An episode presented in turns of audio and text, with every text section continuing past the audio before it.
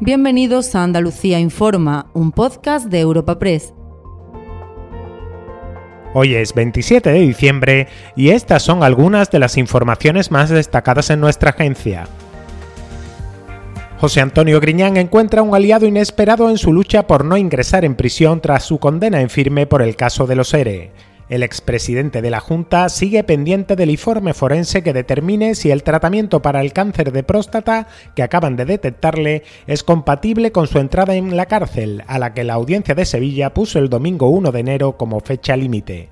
Eduardo Zaplana, exministro de Trabajo con José María Aznar, que permaneció nueve meses en prisión provisional mientras era tratado de una leucemia, sí defiende que Griñán no pise la cárcel por razones humanitarias. El líder del PSOE andaluz, Juan Espada, también espera que la justicia paralice su entrada en prisión tras acreditar su enfermedad. Estoy convencido que eh, si de verdad la justicia se impone, eh, se aceptará la propuesta que hace su defensa y él mismo para, para retrasar eh, esa pena de privación de libertad y acomodarla a que pueda recibir el tratamiento médico que eh, necesita en este momento. No me cabe duda, eh, hay otros casos similares, los ha habido, por supuesto, hay infinidad de precedentes.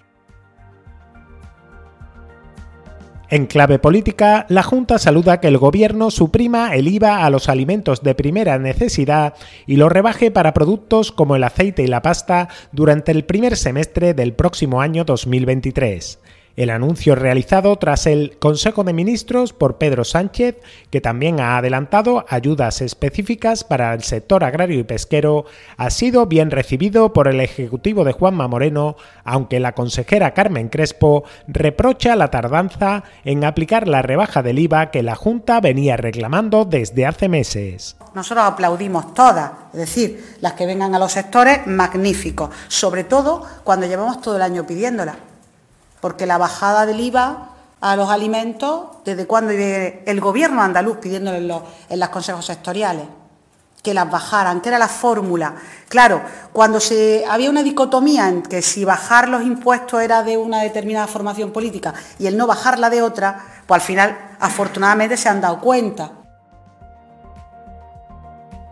Y al cierre, agresión contra el domicilio particular de un sargento de la Guardia Civil en la localidad granadina de Baza.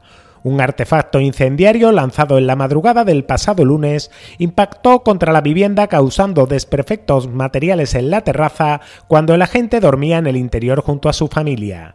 La Policía Nacional ha abierto una investigación para localizar el autor de los hechos que el alcalde del municipio, Manuel Gavilán, considera aislado en una ciudad segura. Pero sí quiero trasladar que, que son hechos, como digo, aislados, ¿no? Estamos en una ciudad en la que el índice eh, de seguridad es bastante alto, la presencia de Cuerpo Nacional de Policía, de Guardia Civil y de Policía Local hace que el índice de, de hechos delictivos sea bajo, pero sobre todo que la resolución de los mismos eh, es un índice alto, por lo tanto, en la mayoría de las veces, cuando ocurren estos tipos de hechos, al final se esclarecen, ¿no?